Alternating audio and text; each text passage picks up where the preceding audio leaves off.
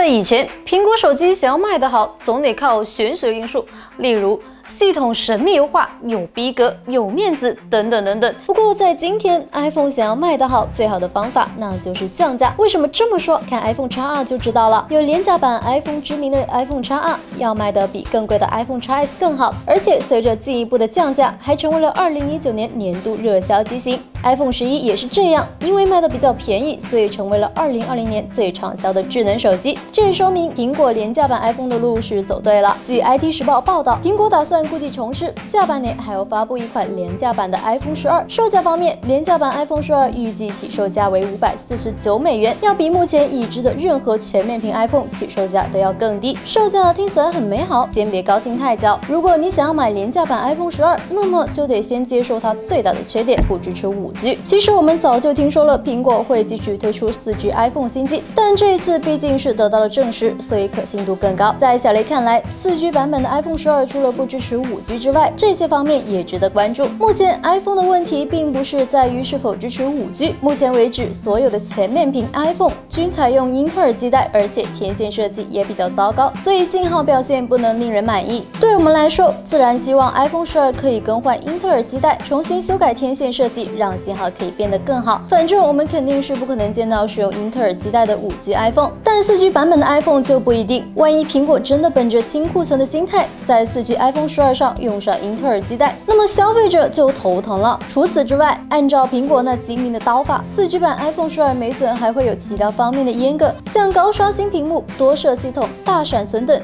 这些特性没准都不会出现在四 G 版 iPhone 十二身上。比起五 G iPhone，四 G iPhone 十二更值得购买。尽管有着这样那样的不确定因素，但四 G 版本的 iPhone 十二依然是今年甚至明年新 iPhone 发布之前最值得购买的产品之一。要说为什么，那当然是五 G 目前仍没啥用。相信大家已经对五 G 手机见怪不怪，身边也有不少人用上了五 G 手机。但自问一句，那些买了五 G 手机甚至开通了五 G 网络的人，是不是离开了五 G 就没有办法活？下去。以我自己为例，为了省电，小雷在大多数时候都会手动把网络设置在四 G 状态。你猜怎么着？小雷没有感到任何不适，甚至因为手机耗电情况好了很多，电量焦虑得到了一定程度缓和。五 G 没啥用这句话从国外消费者口中说出来，似乎更有说服力。毕竟欧美那边基本没有几个五 G 基站，绝大多数消费者还在使用四 G 手机。既然如此，那么四 G 版本的 iPhone 十二似乎更适合他们。消费者们还没有蠢到。要为用不上的功能付费的程度，但 iPhone 十二始终是 iPhone 十二。先不论硬件层面的提升幅度有多少，它始终是苹果最新的手机。按照数码产品买新不买旧的理论，再加上售价本来就不贵，小雷实在想不到有什么不推荐的理由。当然，苹果要是狠心的把四 G 版本的 iPhone 十二阉割到 iPhone SE 的水准，那上面这话当小雷没说。四 G iPhone 十二要成为救火队长，抛开讨好消费者这一层面不谈，四 G 版本的 iPhone 十二其实非常重要。如如果苹果全盘压住五 G，那么极有可能会因为供应链和生产率的问题而导致 iPhone 全军覆没。你能想到苹果 iPhone 十二全部推迟到明年才发布的光景吗？至少库克不敢想。相对而言，四 G 版本的 iPhone 十二生产难度没有那么高，对苹果而言这也是一个保险。如果五 G 版本 iPhone 不得不推迟发布，那么也可以先开售四 G 版本的新 iPhone 来挽救部分市场。再加上我们此前说的，在世界范围内，四 G 手机依然是主流。苹果推出基于四 G 网络的 iPhone。新机也不愁没有受众。从占领市场的角度来看，如果苹果可以推出一款售价在四千五百元到五千元之间的新 iPhone，十有八九可以站稳中高端手机市场，给安卓手机厂商带来巨大的压力。总而言之，推出四 G 版 iPhone 十二算是一个皆大欢喜的结局。但如果你还是想一步到位购买没有遗憾的新 iPhone，